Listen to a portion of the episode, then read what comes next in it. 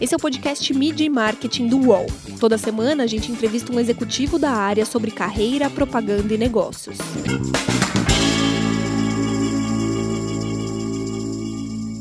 Como é quebrar o conflito de vendas nas lojas físicas e pela internet? Como é fazer a distinção de marcas que vendem produtos parecidos? Como foi atualizar o Baianinho, um dos mascotes de loja mais conhecidos do país. Meu nome é Renato Pesotti e para falar sobre esses e outros assuntos, essa semana a gente recebe a Ilka Sierra, que é diretora de marketing e comunicação da Via Varejo. Tudo bem, Ilka? Prazer estar contigo. Oi, Renato, tudo legal? Prazer é meu, super obrigada aí pelo convite.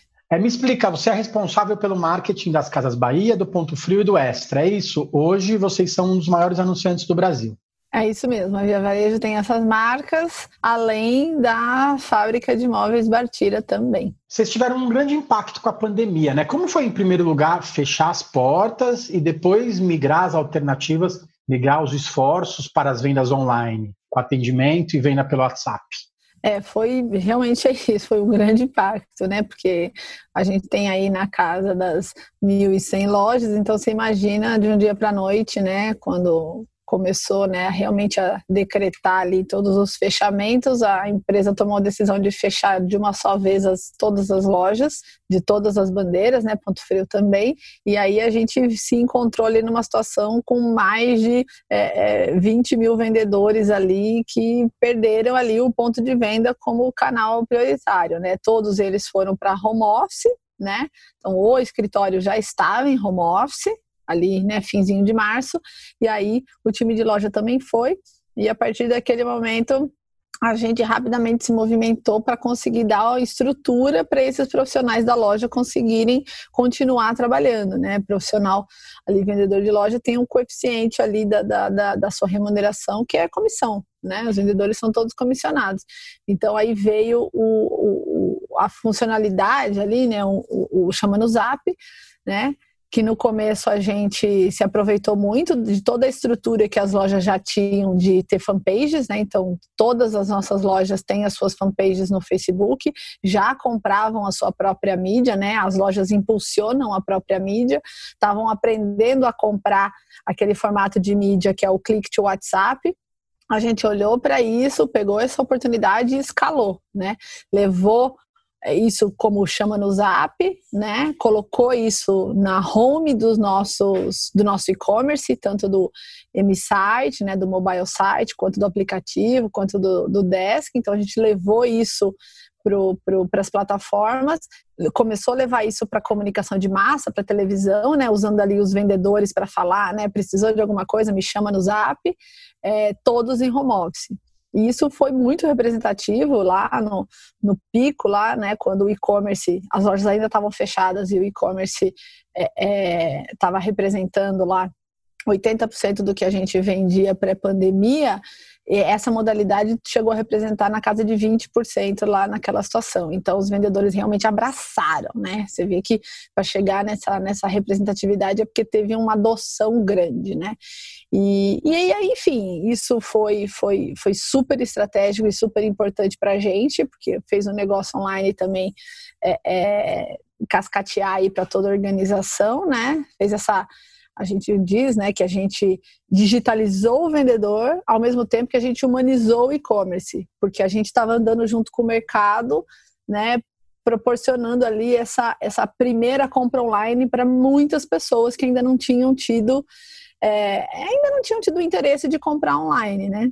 Então, pré-pandemia, a gente vê que o negócio comércio eletrônico no Brasil representava 6% das vendas do varejo, no meio da pandemia representou 12, isso mercado, e agora deve estar ali na casa de, na casa de 8, 10%. Então, muitas pessoas, milhões de consumidores brasileiros tiveram a sua primeira compra online ali, né, impulsionada aqui pela, pela pandemia. E os nossos vendedores atuaram ali como também um, um, um sim, um, um instrumento ali de ajudar as pessoas nessa primeira transação, de pegar na mão, de explicar. Né? Isso foi um movimento super legal. E um modelo que veio para ficar, viu, Renato? As lojas ainda operam assim, você ainda pode chamar no zap um vendedor hoje, mesmo com loja aberta, mesmo com né? Os decretos ainda existem, né, pelo Brasil, mas mesmo com lojas abertas, o, o, o, a gente ainda tem a modalidade, ela continua super forte e é um modelo que veio para ficar. Isso fazia parte de uma transformação digital da companhia, né? A Via Varejo, eu estou há um ano e quatro meses na companhia e eu entrei bem no mês que também entrou o nosso novo CEO, o Roberto Funchberger, com toda a Direx, né? É, com todo o, o novo management aí da companhia. Então, era um processo de transformação que já vinha acelerado e, obviamente, a pandemia, como foi para o mercado inteiro, impulsionou, né, esse tipo de esse tipo de coisa, de de adaptação, né? É, e nesse, nesse, nesse tipo de venda, a logística é muito importante, né? Porque no meio da pandemia as pessoas às vezes precisavam de um, de um produto específico da loja, né? Então vocês tiveram que também pensar muito na logística para entregar mesmo isso, sem atraso, né? Que a pessoa estava do outro lado ansiosa, né? Olha, eu vou te falar que um dos desafios mais pesados que né, as, as, as, as, empresas né, de, de comércio eletrônico enfrentaram no Brasil foi ter que lidar com essa mudança de escala, com essa mudança de patamar do dia para a noite, né? E com a gente não foi diferente, né? Então, do dia para a noite você fecha todas as lojas e aí a logística tem que numa proporção, né? Pré-pandemia a gente falava, né, a nossa proporção de venda era na casa dos 70 30, 70 loja, 30 e-commerce, de repente virou, né? 100% e-commerce, né? E aí a logística que estava toda preparada para abastecer loja, ela teve que pivotar rapidamente para fazer entrega porta a porta de 100% dos pedidos. E isso foi feito. Né? Então, assim, a gente já tem logística é uma fortaleza da Via Varejo, né? Então a gente tem mais de 26 CDs espalhados pelo Brasil inteiro. A gente usa as lojas como pontos logísticos, né? Loja não é mais só loja, né? Loja não é mais só experiência, salão de venda. Loja também como ponto de estratégia, né? É, de distribuição regional, né? Então isso foi feito e o time de logística suou aí, mas conseguiu dar conta do recado e, e, fazer essa pivotada que foi assim sem precedentes. Realmente foi uma coisa, uma operação de guerra, mas a gente conseguiu se adaptar também. Você falou, já falou um pouco sobre isso, mas antigamente a loja física ela poderia considerar o e-commerce como um concorrente, né? Como que está sendo criar essa cultura nova dentro da empresa? Você falou que faz um ano e quatro meses que você está na Via Varejo. Como que está sendo criar isso, né? Porque essa cultura também ela é muito antiga, né? Ah, sim. É, essa transformação digital ela é fundamental e quebrar com o conflito de canal que a gente fala, né? Mas para quebrar com o conflito de canal, um exemplo bom é o chama no Zap. Então os vendedores eles são comissionados normalmente. Né? Então, vamos lá. Você chega, vamos pensar, mesmo fora da pandemia, né? Você está interessado numa televisão mas você não é exatamente aquela pessoa que tem muita paciência para ir atrás dos bits e bytes, você não quer passar por essa. Você quer falar com o vendedor, mas você tem um comportamento de compra online. E aí, você chama no Zap, né? Você tem ali um consultor vendedor que vai fazer uma curadoria para você, que vai fazer ali uma seleção de produtos e vai te mandar os links no Zap, que vai te explicar, que você vai poder conversar e chegar na melhor, no melhor produto para você. A partir do momento que você, ó, gostei desse, quero esse, o que, que ele vai fazer? Ele vai te mandar o, o, o, link dele falando, ok, toma aqui, fecha com esse link, que é o meu link vendedor. E a partir desse momento ele é comissionado. Ele pode ou não ter aquele produto em estoque na loja. Pouco importa. Ou ele pode te falar o seguinte: você quer esse? Legal, eu tenho um pronto entrega. Você quer passar aqui? Quero. Ok, vai para a loja e faz o processo de venda loja normal. Ou esse produto está para retira duas horas. Ou seja, fecha aqui a compra através do meu link, que em duas horas você vem aqui só para pegar. Eventualmente, assim, uma coisa que não é muito comentada é assim, por que, que o modelo retira loja também é tão matador? Porque mais de 80% da população brasileira mora em casa, com, que não tem porteiro, que não tem essas facilidades de poder receber a qualquer momento, de qualquer hora, né? É, então, assim, percebe que a jornada para o cliente, ela é uma jornada multicanal que atende a N necessidades, da forma como a pessoa quiser comprar, consumir, e para o vendedor, para quebrar esse conflito, é justamente não ter essa distinção.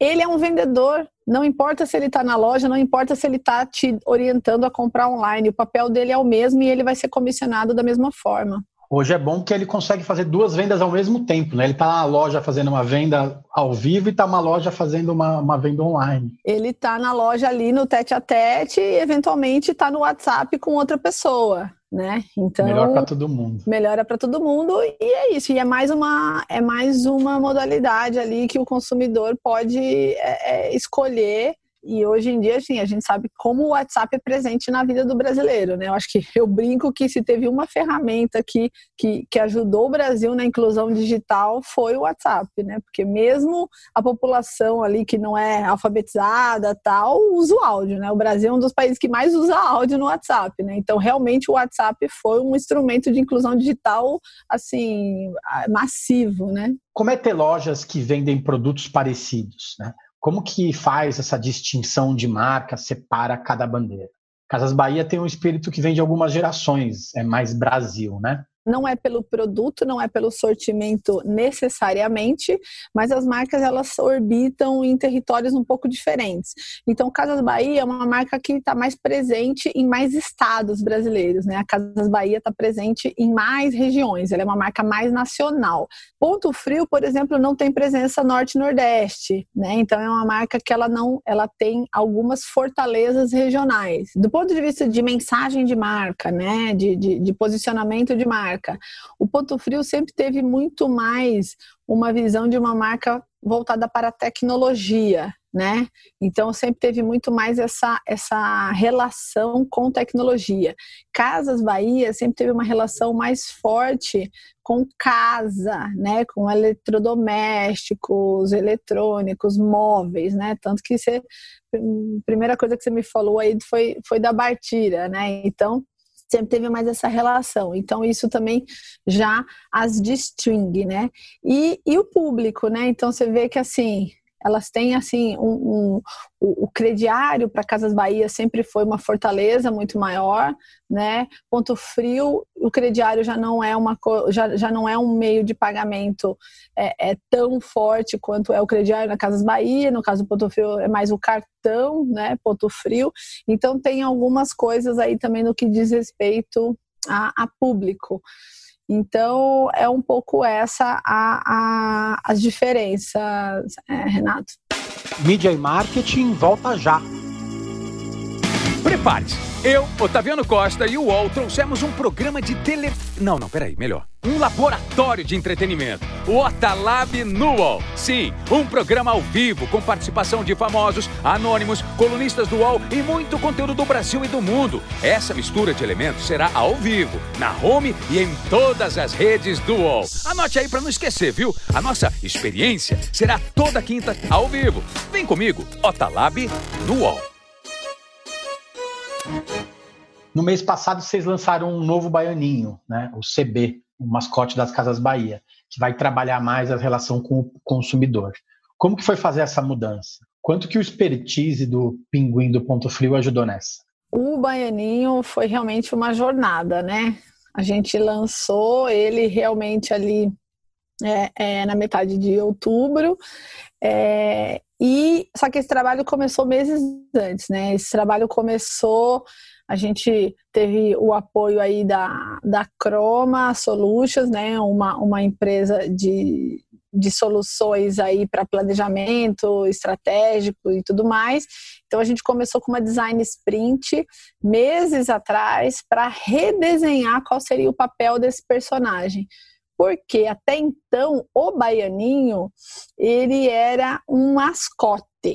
Então ele não tinha, ele não falava, ele não tinha opinião, ele era usado como um ícone, como um material ali né, é mais visual do que qualquer outra coisa. Então a gente passou por esse processo de ressignificar o papel desse personagem para a marca.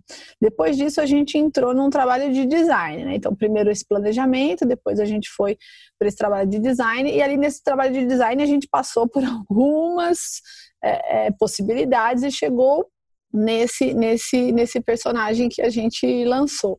E nesse personagem que a gente lançou, a gente trouxe para ele um, um, papel muito importante até então que não era explorado, que era o papel de levar para o público final os nossos valores de sustentabilidade e de diversidade. Esses valores já eram valores muito consolidados dentro da empresa, só que eles ficavam ali no guarda-chuva da marca corporativa, no guarda-chuva de via varejo. E eles não iam para não, não, não iam para a comunicação da marca Casas Bahia. Então, o que, que a gente fez? A gente deu este papel para o personagem, que agora começa a levar isso para fora, né? Tanto sustentabilidade, assim, o, o, programa de reciclagem da Via Varejo é uma coisa que nasceu em 2008, né? Então, assim, a Via Varejo ela tem uma política de economia circular é, super madura, né, que é referência e que tem, assim, ano passado, 2019, foram mais de 10 mil toneladas recicladas. Hoje, se você comprar um produto de linha branca, por exemplo, o caminhão que vai te entregar, ele já, se você autorizar, obviamente, ele já traz o seu resíduo. Então, toda aquela embalagem, aquele isopor que você, ia jogar no lixo comum, o, o, o pessoal do transporte já traz de volta e isso vai para reciclagem. Então, assim, tem todo um, um, um, um, trabalho super de longo prazo que não ia para fora. E ele passa a fazer isso agora. Então ele deixa de ser um mascote e passa a ser o que a gente fala uma brand persona. Ele personifica os valores da marca. Então ali a repercussão foi super legal, deu um barulho gigantesco na internet, o Twitter foi a loucura. É, e, e, e, a gente tá, a gente está super feliz com o resultado funcionários, né? Que é sempre bom falar quando você mexe numa, no, no, no, no, mascote assim, né? De tantos anos, décadas, né? Ele nasceu na década de 60, né? Um negócio de tantas décadas, dá aquele friozinho na barriga, como é que os funcionários antigos vão, vão encarar, né? Vai ter muito saudosismo e tudo tal. Mas, assim, a repercussão interna também foi nota 10, todo mundo vendo o movimento com bons olhos, porque agora ele fala, agora ele tem voz, agora ele se posiciona, agora ele está rejuvenescendo a marca, agora ele está ajudando né, a falar com, com, com, outras gerações também, né? Porque a geração mais antiga vai lembrar dele lá de trás, mas a mais nova vai ter outra referência agora, né? De um garotinho ali, um adolescente todo esperto, todo conectado, né? Todo influenciador. Então é isso que a gente né, pretende construir daqui para frente. Né? A gente só colocou a bola no campo, agora é jogar. É, ele vai bater um papo com o público, na verdade, né? E, e esse diálogo hoje é, é, a alma da publicidade, né? Como que vai ser daqui para frente? Você acha que a verdade, essa verdade que o novo mascote, o CB da Casas Bahia, quer passar para o consumidor, essa verdade ela se tornou fundamental na publicidade hoje, né? Não dá para ficar mais só no mundo das ideias, né? Não, perfeito, é isso. Quando a gente percebeu que a gente já tinha dentro de casa muita história para contar, mas que ficava muito atrelada à marca institucional, à marca corporativa, a gente viu que a gente tinha muita matéria-prima na mão. É, na verdade, a gente não está, né? A, a matéria-prima está aí. A gente só precisava contar a história. E como essa, todos esses, do, do lado da diversidade também, né? Uma coisa que me chamou, tem um ano e quatro meses de empresa, uma coisa que me chamou muita atenção na hora que eu cheguei na empresa e vi que a gente tinha um trabalho muito forte interno é, com a população, por exemplo, de surdos. Então, assim, diversidade de uma forma ampla, ok? E aí eu falei assim, não, a gente, né, eu lembro bem, a gente chegou e falou assim, não, a gente tem um, um, um trabalho super forte que a gente treina todos os nossos vendedores para fazer uma primeira abordagem em Libras para quem é surdo. Inclusive, eu aprendi aqui dentro que não é, eles não gostam de ser chamados de deficiente auditivo, tá? É surdo mesmo. Eles não, eles, eles rejeitam essa coisa de deficiente auditivo, tá? E, e aí eu descobri isso. Então, não sei se você notou, mas lá naquele filme que a gente fez do CB, ele já tá todo em Libras, né? Então a gente solta os nossos filmes em Libras, sempre tem o, não o filme em Libras, né? Mas o intérprete, sempre tem intérprete. E ele próprio, ele fala, né? Eu sou o CB, né? Ele faz o, o, o nome dele ali em Libras.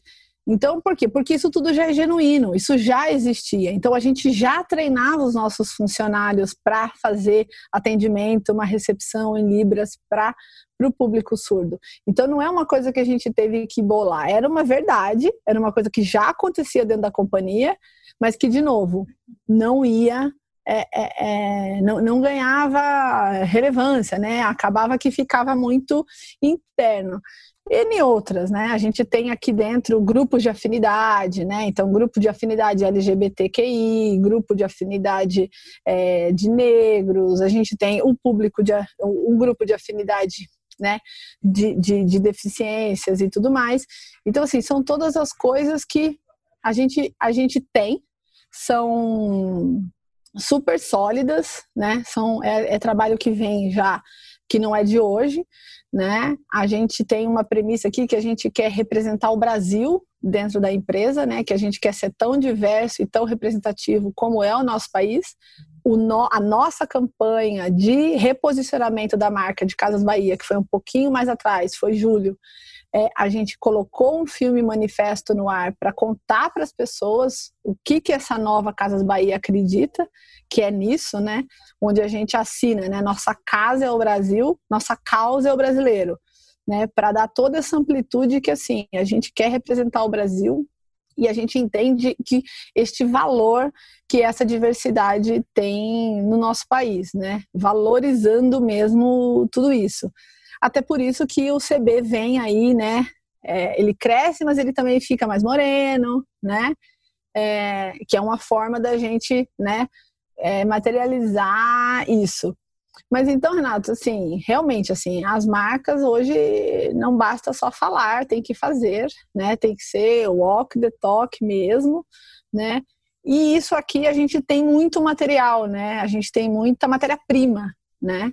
Agora a gente com ele aí, com essa nova fase dele, com voz e tudo, a gente vai cada vez contar um capítulozinho dessa história e, obviamente, criar coisas novas sem perder esse esses valores, né? Sempre muito conectado com esses com esses valores que são super autênticos e legítimos aí. Falando bem de marketing, né? Você trabalhou quase 10 anos no Magazine Luiza antes de ir para Via Varejo que mais te brilha os olhos nessa construção de marca que o Magazine Luiza passou durante tanto tempo e que você agora dá esse grande start nessa história toda dentro da Via Varejo, levando o CB, levando para Casas Bahia? que mais te brilha os olhos nisso tudo?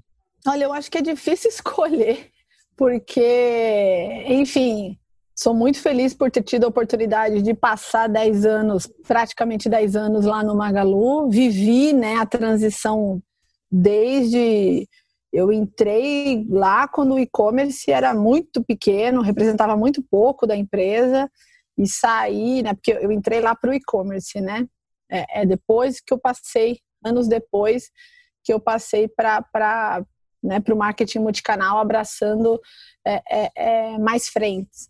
Né? Então, é, é, como são muitos anos, é difícil escolher. Mas, sem dúvida nenhuma, poder ter participado da transformação digital da companhia de uma forma muito intensa, poder ter participado é, da transformação da Lu numa influenciadora digital, também é uma, né, eu, é, é uma coisa super intensa e muito especial. Poder ter colocado a marca Magalu também na rua foi uma coisa muito especial, porque, de novo, né? uma marca também super tradicional, de muitos anos, né? E a gente ter, ter feito isso. Então, assim, não, não, não dá para escolher. Então, eu brinco que, assim, eu não. Filho, a gente não. Não escolhe, não prefere. É, entre Lu e CB, agora a gente está aqui, né, fazendo o CB brilhar, ele vai brilhar muito, sem dúvida nenhuma. A Lu já, né, já já está lá sendo extremamente muito bem cuidada também, mas o filho a gente gosta igual. E eu vi na internet que o pessoal está esperando o CB ficar um pouco mais velho para namorar com a Lu, né? Vamos ver se sai esse casamento aí. É, não é vai sair, não. O CB, o CB ele é um pré-adolescente ali, não tem nada a ver. Você é uma das líderes femininas é, mais importantes do nosso mercado, né? Como é ser um espelho para as mais jovens? Obrigada. Acho que é bem, é bem tenso essa pergunta, né? Porque a gente não trabalha pensando nisso, né? Para ser bem honesto. Mas eu acho que a gente tem uma responsabilidade sim, especialmente quando a gente está passando mensagens o tempo todo, né? A gente está o tempo todo passando mensagens, né? Então eu acho que só pelo fato de pelo fato de ser mulher, pelo fato de ter alçado uma posição inegavelmente importante no mercado com, com, com visibilidade, é, é um recado que assim é super possível se, se eu conseguir, e tem tantas profissionais maravilhosas aí, né, mulheres que estão também à frente de marcas enormes e, e, e nem só pelo tamanho, mas, né, no, no, sentido mais amplo, assim, né, que passam mensagens é, é, importantes para a sociedade o tempo todo. Eu acho que a gente tem que advogar sobre isso, né? Então, como que a gente ajuda os ambientes de trabalho serem, né, menos, é, é, é, mais, na verdade, né, é, é, inclusivos, né, como que, a, como que a gente ajuda um pouquinho e devolve um pouco para a sociedade para tentar deixar o caminho das próximas gerações um pouco mais fácil do que o caminho que a gente encontrou, né? Então tem aquela expressão do sentar à mesa, né? Então assim, meninas, sentem-se à mesa não fiquem na parede, né? Pega o seu lugar na mesa, porque é, se você está naquela situação, você tem todo o direito de se, se sentar à mesa, não se sinta menos por ser mulher, né? Se você tivesse uma lição para passar de tudo que você aprendeu na, na carreira, qual que seria? Eu acho que seria você sempre ter um mindset de crescimento, porque todos nós temos os dois lados, um mindset fixo que nos prende ao passado, que nos prende às fórmulas já conhecidas e o mindset de crescimento, né, que é um aprender genuíno, né, é um querer aprender e errar genuíno. E muitas vezes ele tira a gente de zona de conforto. Então é, é, esse lado, sempre exercitar o mindset de crescimento, porque os desafios sempre vão mudar. Quem te inspira hoje? Ai, olha, eu, eu, eu, eu acho que assim muita gente boa, muita gente boa do mercado para para muitas é, é para situações, né? Então é, a gente vê assim exemplos de liderança femininas que a gente vê que são realmente potências, né? Então a Dani Cachiche na Pepsi com uma pauta bem, né? De representatividade, ela é realmente uma liderança inspiradora, né? A, a Fiamma, né? Country Manager do Twitter ali que conseguiu transformar o business é, no Brasil. Ah, tem muita gente. A Luiz Helena, não posso deixar de falar, a Luiz Helena é sempre uma, uma referência, né? Ela é uma, além de uma profissional, ela é uma pessoa, né? Especial. São alguns nomes para a gente pesquisar. Ilka, super obrigado pelo tempo, boa sorte aí nesse, nesse crescimento de marca, nesse, nesse desafio novo também que a Casas Bahia vem enfrentando e a Via Varejo também. Valeu, obrigado aí, um abraço para todo mundo. Valeu, gente, semana que vem tem mais. Os podcasts do UOL estão disponíveis em todas as plataformas. Você pode ver uma lista com esses programas em wall.com.br/podcasts. Media Marketing tem reportagem e entrevista de Renato Pesotti, edição de áudio de João Pedro Pinheiro, produção de Laura Capanema e coordenação de Juliana Carpanês.